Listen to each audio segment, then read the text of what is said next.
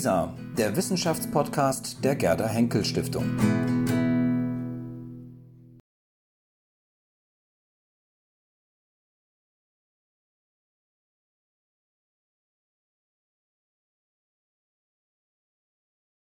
Standardisierte Maße und Gewichte sind keine Selbstverständlichkeiten.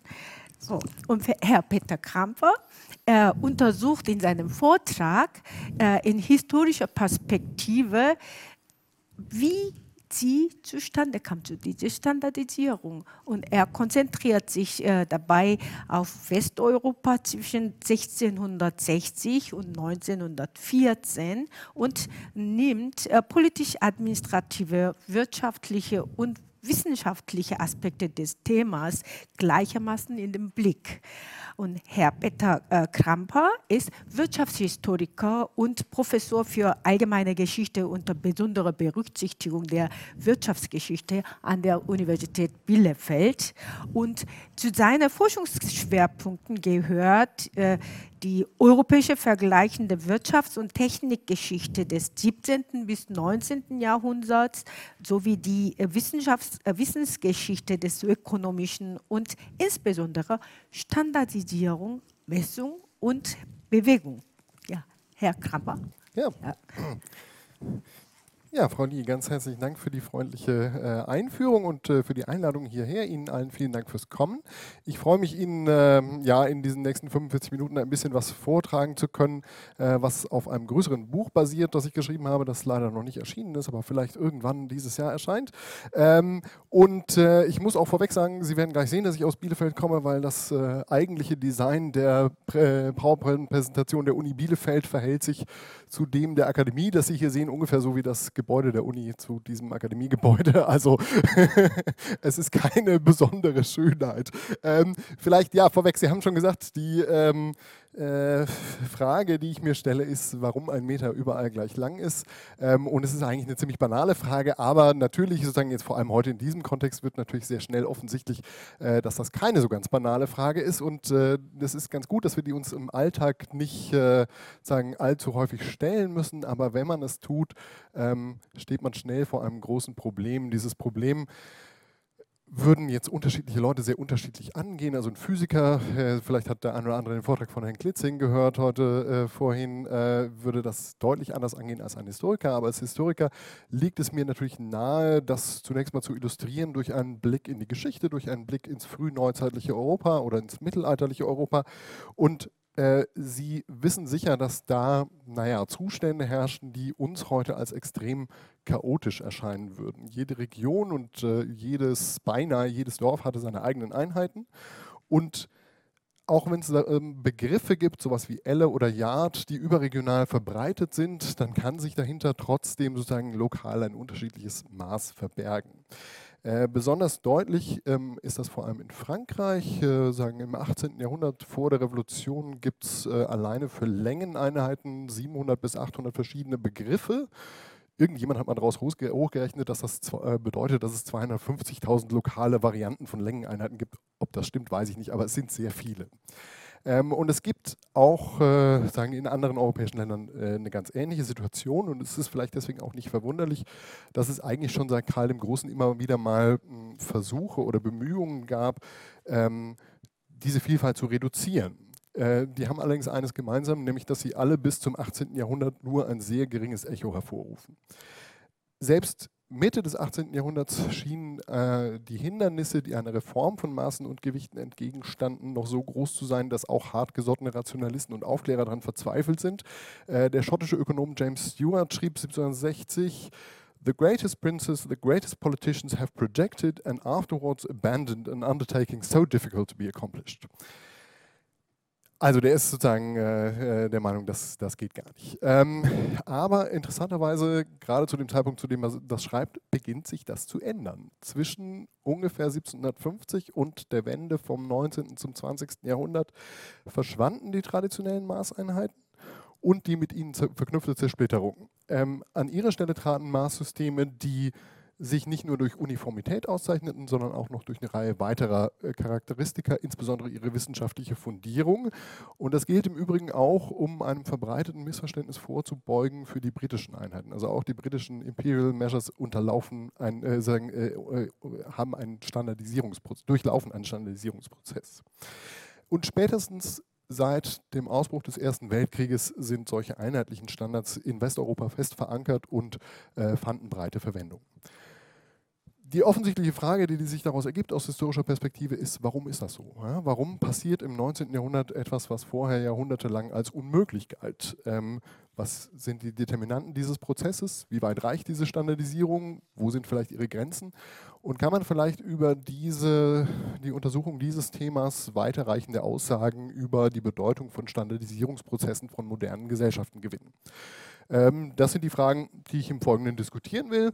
Ähm, ich werde erstmal ein paar Vorüberlegungen anstellen und dann sagen, in drei chronologischen Etappen vorgehen, die ich, äh, auf die ich Ihnen gleich noch mal ein bisschen genauer ähm, äh, erläutere. Wenn ich sagen, äh, sage Vorüberlegungen, dann glaube ich, ein guter Ausgangspunkt ist vielleicht die übliche, die standardmäßige Geschichte oder die, äh, die äh, ähm, geläufige Erklärung für das Verschwinden der traditionellen Maßeinheiten. Das ist die Geschichte von der Erfindung und Verbreitung des metrischen Systems. Die geht ungefähr so. Die französischen Naturphilosophen ähm, äh, haben die Revolution dazu genutzt, ähm, die verwirrende vormoderne Maßvielfalt zu beseitigen und an ihre Stelle systematisch organisierte Maße und Gewichte zu setzen. Andere Nationen hätten die vielfältigen Vorteile dieser Einrichtung in der Folgezeit schnell eingesehen und sie deshalb Zug um Zug importiert. Und diesem unaufhaltsamen Siegeszug des Meters hätten sich nur wenige traditionsverhaftete Nationen wie beispielsweise Großbritannien entgegengestellt, deren Widerstand auf Dauer aber zwecklos sei, weil die Sachzwänge und die überlegene Rationalität des Meters über kurz oder lang auch sie zu einer Umstellung bewegen würden. Diese Erklärung, das merken Sie schon in meinem Tonfall, äh, greift meines Erachtens erheblich zu kurz. Ähm, dafür gibt es inhaltliche Gründe. Einmal, dass Standardisierung nicht dasselbe ist wie Einführung des metrischen Systems. Ähm, aber an dieser Stelle kommt es mir erstmal auf eine methodische äh, Schwierigkeit an, die diese Geschichte aufwirft. Denn sie setzt eigentlich voraus, dass standardisierte Einheitensysteme einem gewissermaßen überzeitlichen Rationalitätsideal genügen, ähm, das man nur erkennen muss, um es dann in die Praxis umzusetzen. Das ist so eine Annahme, die für Historiker generell schon sehr problematisch ist und äh, die sich geradezu aufdrängt, sie zu dekonstruieren. Und es kommt noch hinzu, dass sie in der Regel auch mit der explizit formulierten These einhergeht, dass die Durchsetzung des metrischen Systems gewissermaßen eine objektive Notwendigkeit gewesen sei, und zwar insbesondere für die wirtschaftliche Entwicklung. Also zunächst für die Ausweitung des Handels, dann für die Industrialisierung und dann auch für die weltwirtschaftliche Integration.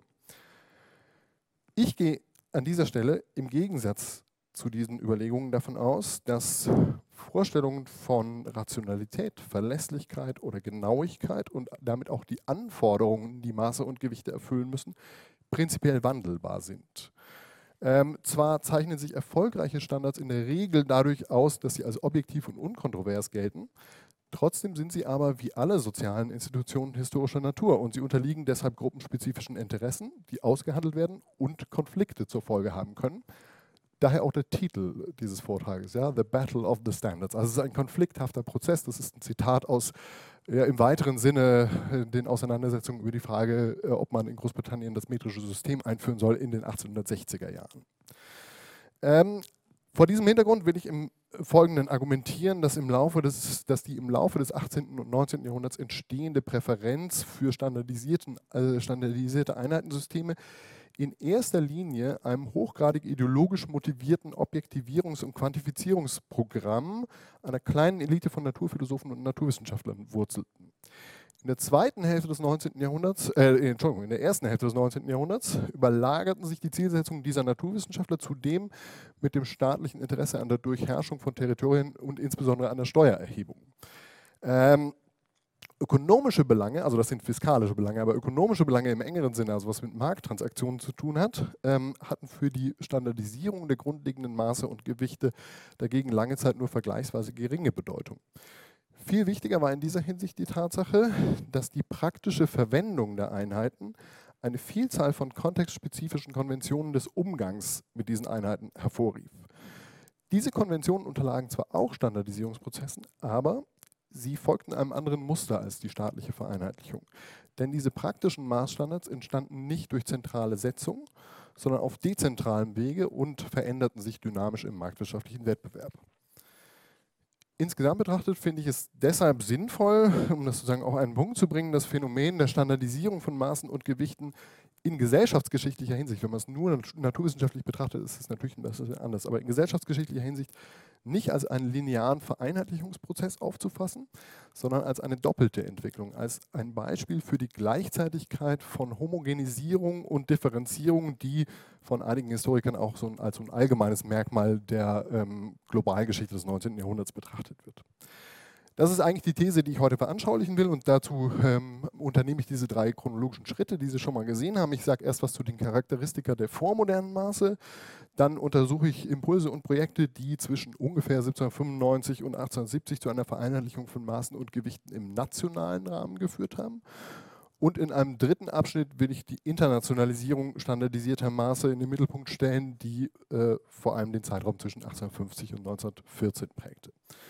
Ähm, ganz kurz noch zur geografischen Eingrenzung. Ähm, also ich gucke mir vor allem Deutschland, Frankreich und Großbritannien an, deutsche Territorien, um genau zu sein, vor 1871, ähm, und äh, tue das aber nicht so ganz strikt vergleichend, sondern sagen, zum Teil in gesamteuropäischer Perspektive, zum Teil in nationaler Perspektive, weil eigentlich dieser Standardisierungsprozess ein zusammenhängender, gesamteuropäisch zusammenhängendes Phänomen ist. Es gibt unterschiedliche Ausprägungen in unterschiedlichen Ländern, aber im Kern ähm, ist es ein Prozess. Ähm, genau, deswegen kann man das, glaube ich, sagen, muss man das nicht strikt sagen, Deutschland, Frankreich, Großbritannien aneinander rein. Ja, ähm, dann sagen zu dem äh, dritten Punkt meines äh, Vortrages, vormoderne Maßsysteme, frühneuzeitliche Maßsysteme. Ähm, deren hervorstechendstes Merkmal ist, das habe ich ja schon äh, einleitend gesagt, die erstaunliche Vielfalt. Aber im Gegensatz zum ersten Eindruck würde ich argumentieren, dass diese Vielfalt kein Chaos ist, sondern dass sie auf einer Reihe von klar erkennbaren Prinzipien beruht. Sie hat eigentlich im Wesentlichen drei Ursachen. Die erste und grundsätzlichste ist, dass frühneuzeitliche Maße an einen konkreten Verwendungszweck oder an ein konkretes Objekt gebunden sind. Unterschiedliche Güter mussten deshalb, äh, äh, mussten deshalb mit unterschiedlichen Maßen gemessen werden, auch wenn sie prinzipiell aus denselben Dimensionen bestanden. Also, dass man ein Tuch mit demselben Maß messen kann wie ein Acker, ist sagen, in, sagen, im Spätmittelalter in der Frühneuzeit einfach keine geläufige Vorstellung. Ähm, stattdessen erforderten die unterschiedlichen Charakteristika dieser Objekte im einen Fall eine Elle und im anderen Fall eine Route als Maß. Und dasselbe gilt auch für unterschiedliche Flüssigkeiten wie Bier oder Wein äh, oder für Güter, deren Maße wie zum Beispiel bei Textilgarnen oder bei Kohle aus Produktionsprozessen oder aus Transportverpackungen hervorgingen. Äh, ganz vereinfacht gesagt, jedes Objekt hatte ein eigenes Maß und weil es viele Objekte gab, gab es eben auch viele Maße. So. Zweitens, also der zweite Grund für die Vielfalt ist, ähm, dass vielfältige, miteinander konkurrierende Autoritäten, Landesherren, Kirchen, Städte, Zünfte die politische Kontrolle über diese Maße beanspruchten die Maßnormale, das heißt die physischen Artefakte, also hier haben Sie die Freiburger Elle, auch die hat Herr Klitzing schon verwendet, er hat sie, glaube ich, aus demselben Wikipedia-Artikel wie ich das Foto, aber ich habe immerhin 15 Jahre in Freiburg gearbeitet und könnte deswegen jetzt zumindest behaupten, ich jetzt selber fotografiert.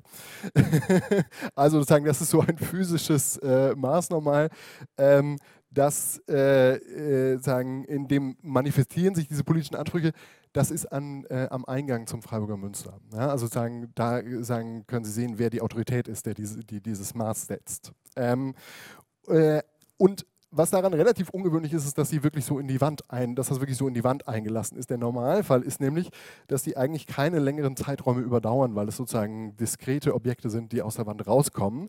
Ähm, und das ist deswegen von großer Bedeutung, weil es eigentlich im vormodernen Maßdenken keine Möglichkeit gibt, die richtige Größe eines Maßes zu bestimmen. Ähm, diese physischen Standards beziehen sich zwar meistens auf eine klar benennbare Vorstellung, sowas wie ein Fuß oder eine Elle, aber dahinter gibt es keine eindeutig identifizierbare Größe, also nicht klar, wessen Fuß oder wessen Elle, ähm, sondern das steckt nur in diesem Maßnormal. Und wenn das Maßnormal verloren geht, dann ist auch das Maß ver äh, äh, verloren. Und dann machen, müssen sie ein neues machen. Und wenn das alte dann wieder auftaucht, haben sie zwei. Und äh, sie können nicht wirklich entscheiden, welches, äh, welches das äh, sagen, äh, das, das eigentlich ist. So. Also, das sozusagen die Zersplitterung der politischen Kontrolle über dieses Phänomen ist ein Grund für die Vielfalt. Und ein dritter Grund für die Vielfalt ist, dass Maße und Gewichte mit einer bestimmten Form des Zahlendenkens assoziiert sind. Ganz einfach gesprochen ist sozusagen die Skalierung, das heißt die Bildung von Über- und Untereinheiten, im Wesentlichen, erfolgt im Wesentlichen nur das Prinzip der Halbierung und der Verdoppelung. Also dadurch, dass Einheiten fortlaufend durch zwei geteilt oder fortlaufend äh, mal zwei genommen wurden. Man nennt das eine dyadische Unterteilung. Das können Sie sehr gut sehen ähm, hieran. Das sind so, sogenannte Einsatz- oder Schüsselgewichte.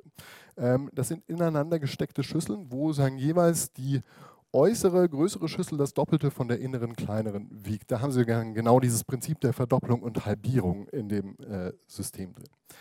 Ähm, das Problem ist aber, dass dieser Unterteilungsmodus eigentlich fast nie in Reihenform auftritt, sondern er vermischt sich mit, ähm, mit komplexeren Zahlensystemen, die sagen, diese Anforderungen widerspiegeln, aber durchaus unterschiedlich sein können. Also zum Beispiel gibt es ganz viele vormoderne Systeme, die auf dem Duodezimal- oder dem Hexadezimalsystem beruhen, also auf der Zahl 12 oder 16, weil man das häufig teilen kann. Ähm, aber die, sagen, die Art und Weise, wie auf der Basis solcher numerischer Verknüpfungen Systeme von Maßen gebildet werden, ist sehr uneinheitlich und differiert also auch von äh, Ort zu Ort und das trägt ebenfalls zur Proliferation der Einheiten bei. Man könnte noch andere Faktoren nennen, also zum Beispiel die Vielfalt der Maßbegriffe, die natürlich zum Teil auch einfach dialektal äh, ähm, benutzt ist, äh, bedingt ist. Aber wichtiger als sozusagen diese Entstehungsgründe vollständig zu erfassen, ist meines Erachtens der Hinweis darauf, dass diese Vielfalt zwar ähm, das hervorstechendste, aber nicht das einzige Grundmerkmal dieser vormodernen Maßeinheiten ist.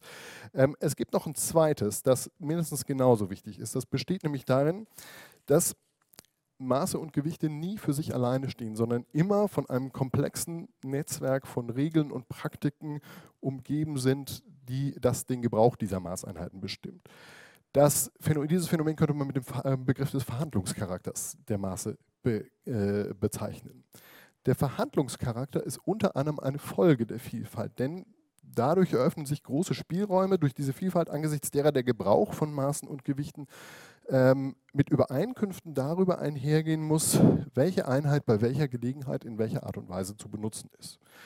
Zum Teil sind es einfach nur stillschweigend akzeptierte Konventionen, also zeigen, je wertvoller ein Objekt ist, umso kleiner und genauer ist das Maß, mit dem es gemessen wird, während wenig wertvolle Objekte sozusagen mit großen und ungenauen Maßen gemessen werden. Da kann man davon ausgehen, dass das eigentlich Regeln sind, die den Leuten geläufig sind. Ja, die wissen, wie das funktioniert.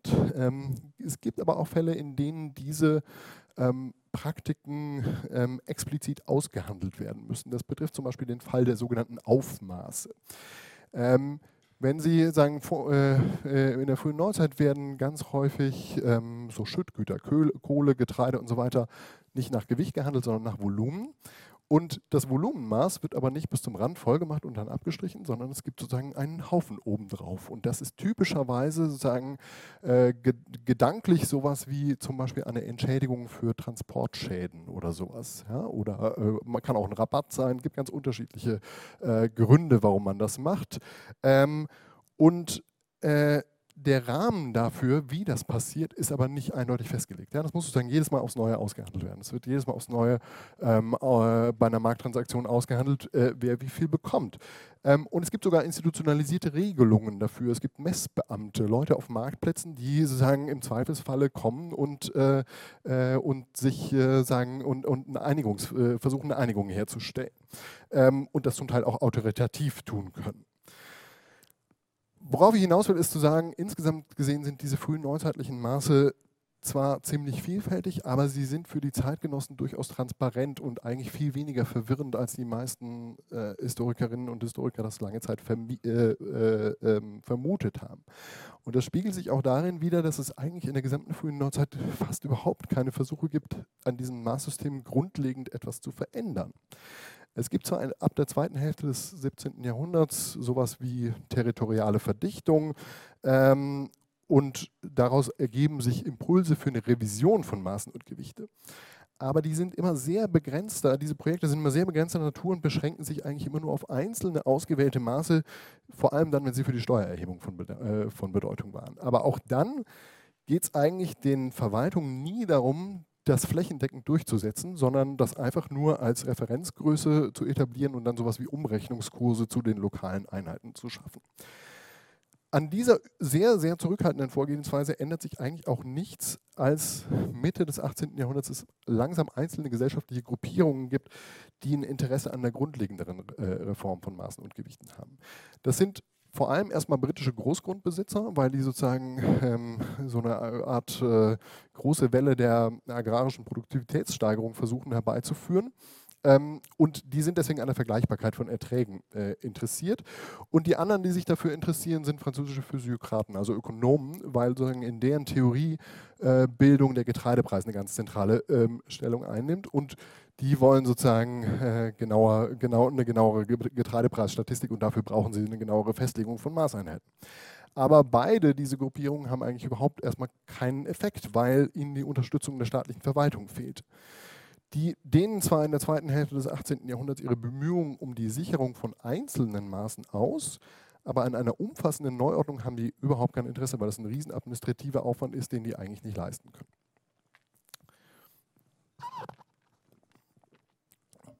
Ja, woher kommen dann die Impulse für ähm, die Standardisierungs, äh, sagen, für das, was im 19. Jahrhundert passiert?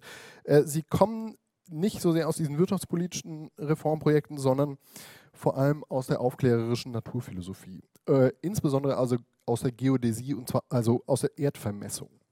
Die Frage, welche genaue Gestalt der Globus hat, ist eines der wissenschaftlichen Kernprobleme des 18. Jahrhunderts. Da hängt unter anderem eine Frage der Bestätigung oder Widerlegung von Newton mit dran. Und in, dessen erst, in der ersten Hälfte des 18. Jahrhunderts haben die Vermessungen sagen, des Globus eine dermaßen Genauigkeit erreicht, dass man diese traditionellen physischen Standards vom Freiburger Münzer oder so dafür nicht verwenden kann. Außerdem sind es internationale Projekte, die von den großen Akademien getragen werden ähm, und die erfordern also eine länderübergreifende Verständigung über die Einheit, die man dafür verwendet. Und das erste Etappenziel, das die Naturforscher haben, ist, dass es ein klar definiertes äh, Maß gibt, an das sie sich anlehnen können. Das soll am besten unter staatlicher Obhut sein. Und das passiert 1766 schon. Es gibt nämlich sagen, diese französische Toise du Peru wird ähm, als wissenschaftliches Standardmaß äh, vom Staat festgelegt ähm, und wird dann von, eigentlich in ganz Europa von, von Naturwissenschaftlern verwendet. Es gibt allerdings einen Punkt, in dem dieser Standard hinter den Anforderungen seiner Zeit zurückbleibt. Denn in einer Mischung aus schlechten Erfahrungen und charakteristisch aufklärerischen Idealen verlangten zeitgenössische Gelehrte von einer solchen Grundeinheit, dass sie auf einer der Natur entnommenen unveränderlichen Größe beruhen sollte. Das ist nichts anderes als das, was die Physiker heute auch wollen, äh, wie wir auch vorhin äh, eindrucksvoll gezeigt bekommen haben. Zum einen deswegen, weil die wollen, dass es universellen Charakter hat, also dass man sagen, äh, auf der ganzen Erde das reproduzieren kann. Und zum anderen, weil sie schlechte Erfahrungen damit gemacht haben, dass diese Urmaße häufig verloren gehen und sagen, irgendeinen Mechanismus haben wollen, wie man das wieder reproduzieren kann. Und die meisten europäischen Naturphilosophen plädieren eigentlich bis in die 1770er Jahre dafür, den, als Maßstab der Längeneinheit die Länge des sogenannten Sekundenpendels herzunehmen. Das ist hier links im Bild, das ist sozusagen aus Großbritannien, aus dem frühen 19. Jahrhundert. Es gibt aber sozusagen auch im 18. Jahrhundert schon entsprechende Versuche. Die Idee ist schlicht und einfach, ähm, ein Pendel braucht immer gleich lang, um eine komplette Schwingung zu vollenden. Die Dauer äh, einer Schwingung hängt nur von der Länge des Pendels ab. Das ist physikalisch nicht ganz korrekt, das wissen die aber nicht. Sagen, das ist sozusagen der Stand von 1770. und ähm, die, äh, also sagen, wenn man sagt, man legt eine Sekunde fest, die kann man sagen anhand des, äh, der Taglänge festlegen und dann lässt man das schwingen und wenn es genau eine Sekunde braucht, das ist unser Längenmaß. Und das kann man reproduzieren, sagen auch ohne, äh, auch ohne den physischen Maßstab. Das ist eigentlich die Mehrheitsmeinung. Aber es kommt anders. Das metrische System beruht auf etwas völlig anderem. Nämlich ähm, in den 1780er Jahren gibt es dann vor allem französische Gelehrte, die für eine zweite Möglichkeit optieren, nämlich die Entlehnung der grundlegenden äh, Längeneinheit aus dem Abstand vom Pol zum Äquator. Das ist sozusagen die Idee, ja? dass man sagen, das auf dem Erdball basieren lässt. Das ist dieser Zir Zirkelschlag, den Sie da sehen. Ähm, diese Idee ähm, ging zu einem ganz erheblichen Teil darauf, die, darauf zurück, dass es in den 1780er Jahren unter französischen Gelehrten die Vorstellung gibt, die eigentlich völlig utopisch ist, dass es eine antike Urkultur gegeben habe, die genau das schon besessen habe. Ja, sagen, also diese Idee des Erdumfangs als Maß ist eigentlich eine, die rein naturwissenschaftlich, wenn man das so sagen kann, nicht wirklich zu begründen ist, weil es auch ein Riesenaufwand ist. Ähm, und äh, die hat ganz stark sozusagen utopische Züge, ähm, weil sie sagen, zu so einem Programm der Wiederherstellung einer idealisierten Antike ähm, gehört. Ähm, das ist eigentlich eine Idee, die unter normalen Umständen überhaupt keine Verwirklichungschance gehabt hätte. Ja, das ist nur die Ausnahme der Situation der Französischen Revolution, die dazu führt, ähm, dass das gemacht werden kann. Kleiner Nebeneffekt, äh, die, äh, die Wissenschaftliche Akademie wird aufgelöst erstmal, weil sie sagen royalistischer Natur ist. Dieses Meta-Vermessungsprojekt ist aber so aufwendig, dass alle Leute, die in der Akademie gearbeitet haben, jetzt an diesem Projekt arbeiten und damit weiter beschäftigt werden.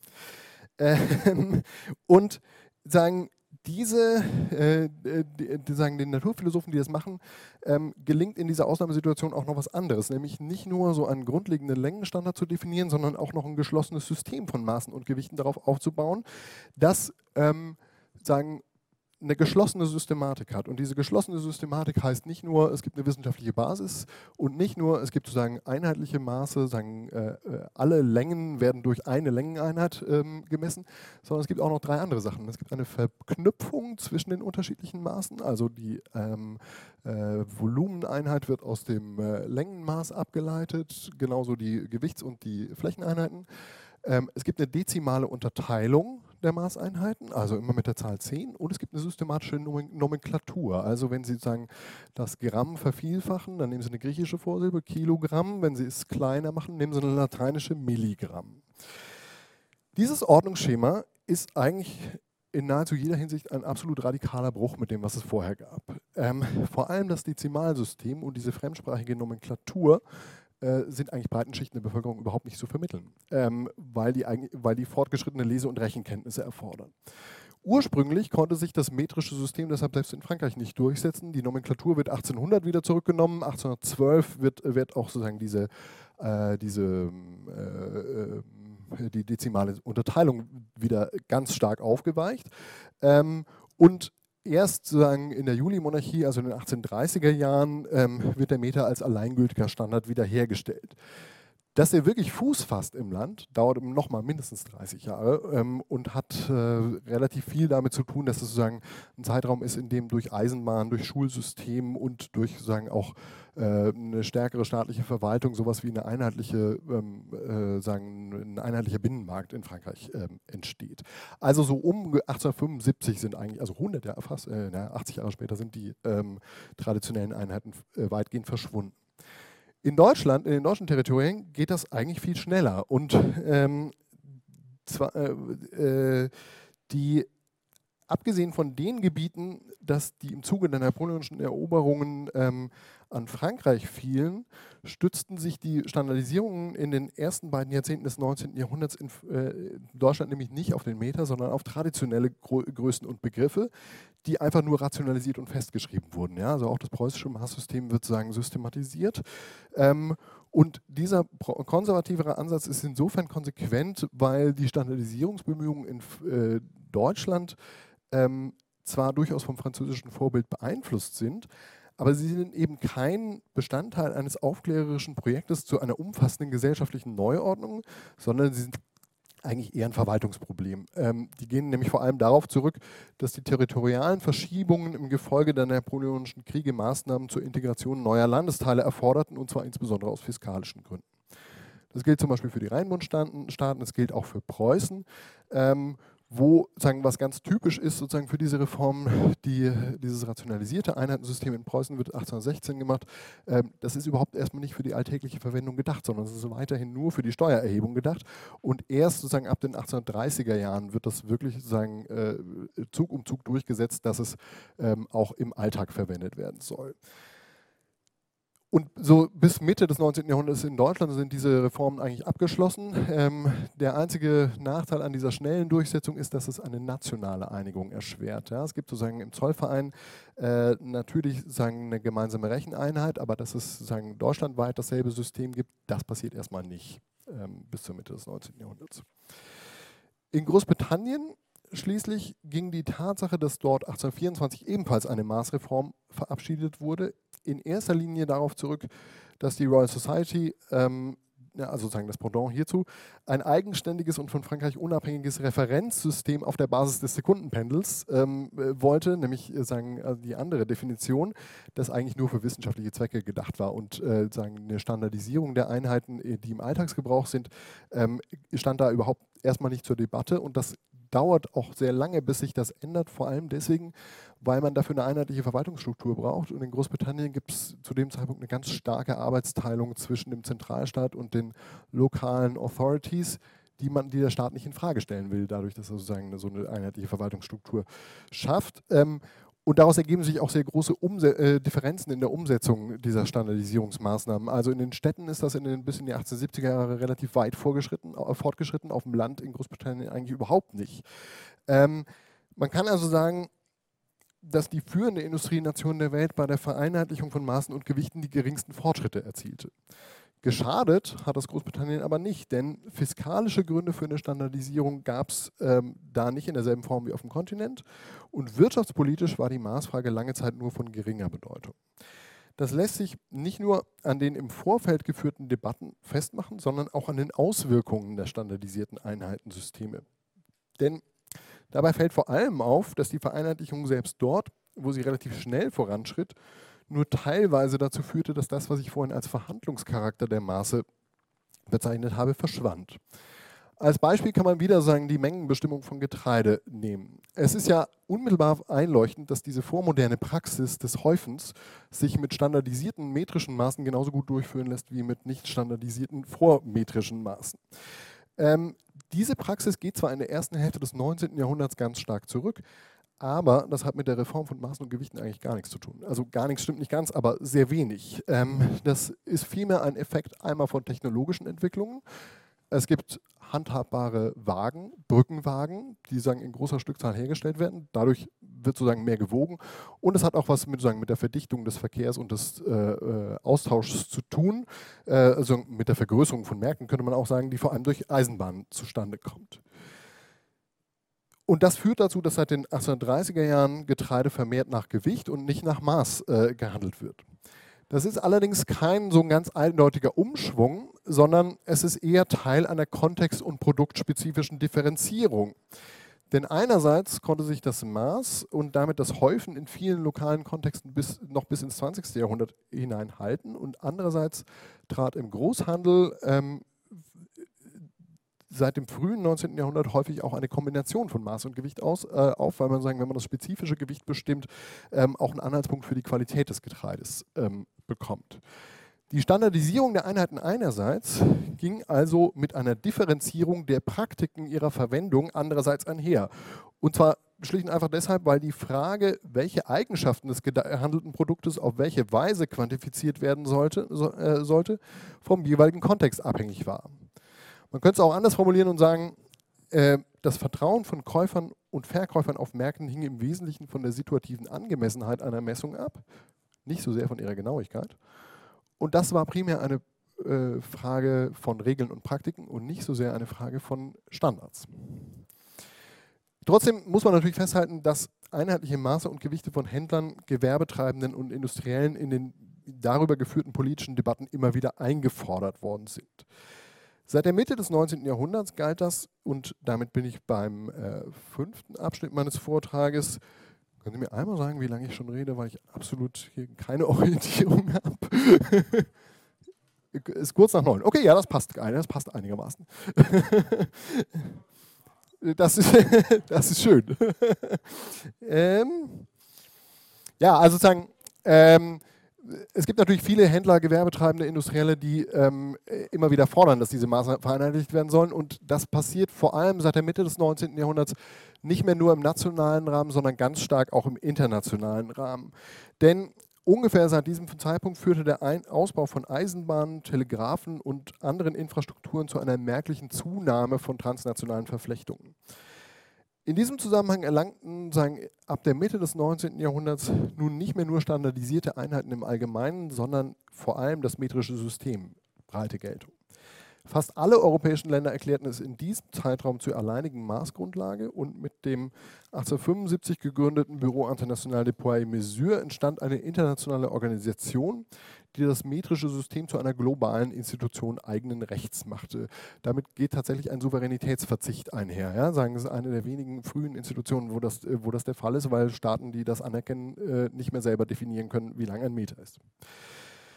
Diese Entwicklung war zweifellos in vielerlei Hinsicht eng mit der zunehmenden weltwirtschaftlichen Integration ähm, verknüpft, ähm, die man äh, sagen, am besten illustrieren kann, äh, äh, dadurch, dass man äh, darauf verweist, dass seit der Mitte des 19. Jahrhunderts Weltausstellungen stattfinden, ja, seit 1851. Und es ist genau im Umfeld dieser Weltausstellung, dass sich auch sowas wie so transnation, transnationaler Interessenverband, die sogenannte International Association, ähm, äh, formiert, der sich nachhaltig für die Verbreitung des metrischen Systems engagiert. Ähm, und dieser Verband ist eigentlich vor allem ganz eng mit der britischen Freihandelsbewegung äh, verknüpft und äh, hat sozusagen in Großbritannien seine, seine Hauptheimat. Und er kann deswegen 1862 durchsetzen, dass es ähm, dass ein Komitee im britischen Unterhaus eingerichtet wird, das sich dafür ausspricht, die britischen Maße durch die, durch die, die metrischen äh, Maße zu ersetzen. Und das, daraus ergibt sich eigentlich die Aussicht, dass die mit Abstand größte Industrie- und Handelsmacht der Welt in absehbarer Zeit das metrische System einführt. Ähm, vor allem und das sozusagen erweckt großes Aufsehen auf dem Kontinent. Ja. Vor allem sagen Vertreter des wirtschaftsliberalen Bürgertums gehen eigentlich davon aus, dass die wirtschaftliche Verflechtung, die in diesem Zeitraum zu beobachten ist, eine allgemeine ähm, Einführung des Meters unausweichlich macht. Diese Stimmungslage ähm, erreichte ihren Höhepunkt im Umfeld der Pariser Weltausstellung von 1867. Das sehen Sie den Ausstellungspalast. Und Sie können auch in der Architektur des Ausstellungspalastes schon erkennen, dass das ein so wichtig, dass das zu diesem Zeitpunkt ein heiß gehandeltes Thema ist, weil nämlich genau in der Mitte äh, dieses Pavillons, äh, dieses, äh, dieses Ausstellungsgebäudes, dieser Pavillon steht, in dem eine Ausstellung mit Maßen und Gewichten aus aller Welt stattfindet und Münzen. Ähm, und das steht gewissermaßen symbolisch am Kreuzungspunkt zwischen den Nationen, die in diesem äußeren Ring vertreten sind. Ja, also die Idee ist, äh, das ist wichtig sozusagen, um sich in der Mitte zu treffen, so ungefähr. Wenn man aber sagen, auf die Debatten schaut, die nicht auf dieser internationalen Ebene geführt werden, sondern innerhalb der einzelnen Staaten, dann zeigt sich relativ schnell, dass solche ökonomischen, äh, dass solche Argumente des ökonomischen Austauschs eine ziemlich geringe Durchschlagskraft haben. Das gilt zum Beispiel für den deutschen Fall, denn obwohl sich dort in den 1860er Jahren eine sehr breite Unterstützung für ähm, das metrische System abzeichnet, ähm, blockiert Preußen zunächst mal dessen, Ein, äh, dessen, Einführung. Und aus rein politischen Gründen, weil das sozusagen ein Projekt der kleinen und Mittelstaaten ist, um den Deutschen Bund zu stärken. Und das will Preußen nicht. Ähm, erst die Gründung des Norddeutschen Bundes 1867 und des Kaiserreichs 1871 äh, öffnete den Weg für die Übernahme des Meters, die jetzt aber eben nicht mehr primär aus wirtschaftlichen Gründen geschah, sondern aus symbolischen Gründen. Zum einen weil es äh, das metrische System keine der, in, keines der in Deutschland schon bestehenden Systeme, insbesondere nicht das preußische, äh, bevorzugte. Ähm, und zum anderen deswegen, weil es Modernität und Internationalität und damit den, die Ankunft im Kreis der modernen Nationalstaaten signalisierte. Es gibt also einen engen Zusammenhang äh, nicht zwischen ökonomischer Verflechtung und Einführung des metrischen Systems, sondern zwischen Staatsbildung und äh, Einführung des metrischen Systems. Und das gilt genauso für andere Länder, zum Beispiel für die Schweiz oder für Italien.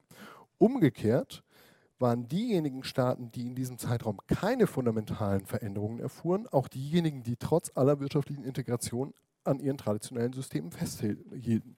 Das gilt zum Beispiel für Russland, wo das metrische System erst mit der Revolution eingeführt wird. Es gilt für die USA und es gilt insbesondere für Großbritannien, die, wo das sich sozusagen schon Ende der 1860er Jahre wieder vom Meter distanzierte.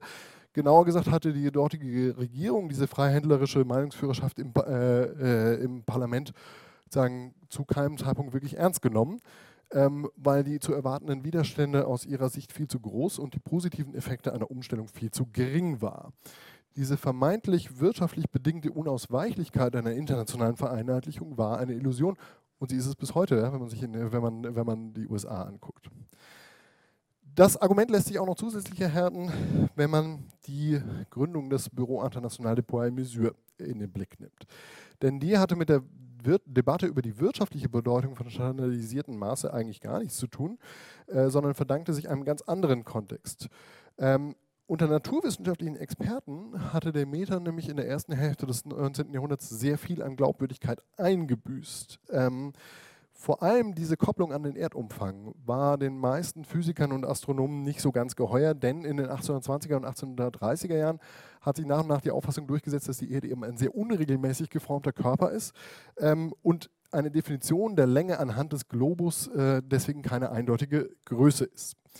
Ähm, das war zunächst mal kein allzu großes Problem, weil wenn es um große wissenschaftliche Genauigkeit ging, hat sowieso niemand den Meter verwendet, sondern weiterhin die alte französische Toise, äh, mit der auch die Vermessungen im 18. Jahrhundert durchgeführt wurden.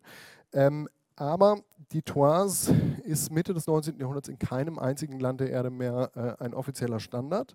Und es gibt kein, äh, kein, autoritatives Urmaß mehr, sondern nur noch Kopien, die sozusagen gewissermaßen von Privatleuten äh, verwaltet werden.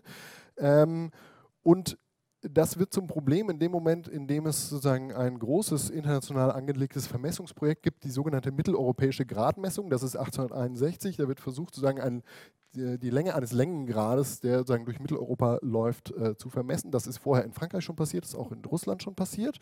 In der Mitte ist noch ein Loch.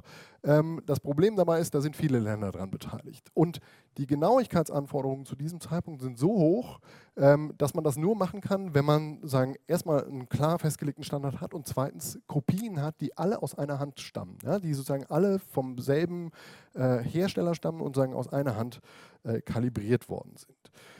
Die Toise kommt dafür nicht in Frage, aber der Meter äh, kommt dafür eigentlich auch nicht in Frage, denn das ist ein französisches System und dieses, das französische Conservatoire des Arts et Métiers lässt eigentlich niemanden daran. Ja, sagen die ausländischen Wissenschaftler bekommen keine Kopien und dürfen oder be bekommen Kopien, dürfen aber nicht selber äh, gucken, ob die mit dem Original übereinstimmen. Ähm, und es ist ohnehin so, dass sozusagen die französische ähm, äh, jetzt muss ich ein bisschen aufpassen, dass ich das nicht zu pauschal formuliere, dass sozusagen die französischen Wissenschaftler, die mit diesem Problem beschäftigt sind, sagen, etwas an Reputation einbüßen in dem Zeitraum und die Deutschen, äh, insbesondere die preußischen, sehr stark an Reputation gewinnen. Ähm, und aus dieser Konstellation heraus entwickelt sich eigentlich in den 1860er und 1870er Jahren so eine Art deutsch-französischer Machtkampf über die Kontrolle, äh, sagen die, über die Kontrolle über diese Urmaße. Ähm, und das Ergebnis davon ist, dass sich eigentlich die deutsche Position relativ weitgehend durchsetzt. Es sind natürlich auch noch andere äh, Staaten beteiligt und äh, sagen den Franzosen die Kontrolle über das metrische System genommen wird und es in die Hand einer eigenständigen internationalen Organisation, eben dieses Büro äh, International des Poids et Mesures, äh, gelegt wird. Diese Zentralisierung der Normsetzung auf internationaler Ebene ist natürlich für wissenschaftliche Zwecke eigentlich ideal. Für die meisten anderen Zusammenhänge ist solche, äh, so eine Lösung aber auch im Kontext der zweiten Hälfte des 19. Jahrhunderts schon sehr wenig praktikabel. Das wird vor allem dann deutlich, wenn man die Frage nach dem Zusammenhang zwischen Standardisierung und wirtschaftlicher Verflechtung nochmal aus der Perspektive der industriellen Praxis und generell der Bedeutung für die Industrialisierung betrachtet. Denn in den meisten industriellen Verwendungen kamen zentral gesetzte Maßeinheiten analog zu dem, was ich schon zu den Getreidemaßen gesagt habe, eben nicht in direkter Form zustand, äh, äh, zum Einsatz, sondern sie flossen nur indirekt in sogenannte Produktstandards ein, die über die Maßeinheiten hinaus auch noch eine ganze Reihe weiterer Elemente beinhalten.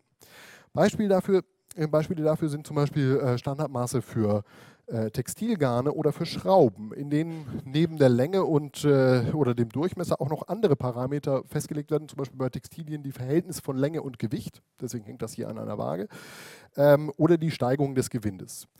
Diese Festlegungen sind jeweils produktspezifisch und sie können im Gegensatz zu den Maßeinheiten deshalb nur dezentral entstehen. Die einfachste äh, Variante einer solchen dezentralen Festlegung waren sogenannte de facto Standards, die schlicht und einfach dadurch zustande kamen, dass ein Hersteller oder ein Land ähm, den Markt für ein bestimmtes Produkt durch äh, seine überlegene Position monopolisierte. Äh, das galt zum Beispiel für die Garnnummerierung. Sagen, Großbritannien ist einfach 50 oder 100 Jahre früher dran als alle anderen. Deswegen wird der britische Garnnummerierungsstandard auf dem ganzen Kontinent übernommen. Und in ähnlicher Weise gilt das auch für das sogenannte Whitworth-Gewinde bei den Schrauben. Die Auswirkungen, die die Internationalisierung des metrischen Systems auf solche de facto Standards hatten, waren minimal. Ähm, es gibt zwar im Gefolge der Gründung des Büro International des Poids et Mesures vermehrt Versuche von kontinentaleuropäischen Industriellen, zum Beispiel dieses sogenannte Whitworth-Gewinde durch ein metrisches Schraubengewinde zu ersetzen, aber die haben im Kern eigentlich kein Ergebnis, denn durch die weite Verbreitung des britischen Systems sind so starke Pfadabhängigkeiten entstanden, äh, dass man das eigentlich nicht mehr umstellen kann. Ein bisschen anders ist es bei Standards äh, für neue Indust für neu entstehende Industrien, Chemieindustrie, Elektroindustrie, Optik oder Feinmechanik. Hier gibt es seit den 1880er Jahren auch eine ganze Fülle an Metrologien, die auf internationaler Ebene wirksam werden. Aber auch diese Übereinkünfte werden nicht vom Staat gesetzt, sondern ähm, es handelt sich um eine Art freiwilliger Selbstverpflichtung, die ähm, in ad hoc gebildeten Komitees verhandelt wurde. Auf die Internationalisierung des metrischen Systems waren diese Komitees zwar insofern angewiesen, weil da, sagen, das metrische System eine Art grundlegenden Ankerpunkt für ihre Festlegung ähm, äh, bot, aber flächendeckend gleiche Maße und Gewichte setzte ihre Tätigkeit nicht voraus. Die These, dass eine Vereinheitlichung von Maßen und Gewichten äh, eine Voraussetzung für die industrielle Entwicklung äh, des 19. Jahrhunderts gewesen sei, ist deshalb aus meiner Perspektive eher fragwürdig. Ich würde einmal versuchen, das äh, kurz zusammenzufassen. Ich habe noch drei Minuten, das wird nicht ganz reichen, aber ich versuche es abzukürzen. Also, ähm, also der Ausgangspunkt meiner Überlegungen war die Frage, warum werden sagen, im, äh, 19., im Laufe des 19. Jahrhunderts standardisierte Maße und Gewichte zur Norm und die traditionellen Maßeinheiten weitgehend verdrängt. Ich habe gesagt, dass die äh, Geschichte von der Erfindung und Verbreitung des metrischen Systems, die üblicherweise er als Erklärung für dieses Phänomen herangezogen wird, methodisch und inhaltlich problematisch ist, dass sie von falschen Annahmen bezüglich der Bedeutung von Maßen und Gewichten in wirtschaftlichen Austauschprozessen ausgeht und deshalb insgesamt zu kurz greift. Stattdessen so lautete meine These, war die flächendeckende Etablierung einheitlicher Standards in erster Linie das Ergebnis wissenschaftlicher und in zweiter Linie das Ergebnis staatspolitischer Interessen. Ökonomische Argumente spielten in den Debatten zwar stets eine Rolle, aber für die praktische Anwendung in Handel und in Industrie waren standardisierte Maße und Gewichte lange Zeit nur von geringer Bedeutung. Ich habe das in drei Schritten gezeigt. Ich habe gezeigt, sozusagen, die vormodernen Maßeinheiten sind eigentlich nicht äh, chaotisch, sondern sind ein nachvollziehbar strukturiertes System, äh, das sozusagen auch ökonomisch funktioniert.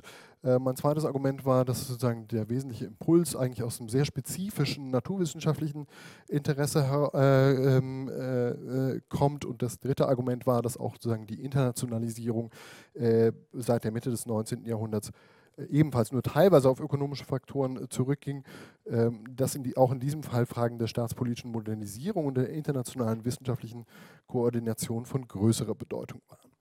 Also insgesamt, es ist sozusagen ein Prozess, der nicht sozusagen gut als lineare Vereinheitlichung zu beschreiben ist. Äh, das ist sozusagen eine sehr einseitige Perspektive, sondern ein Prozess, der sozusagen so eine Art Top-Down-Standardisierung äh, mit einem Bottom-up-Prozess verbindet.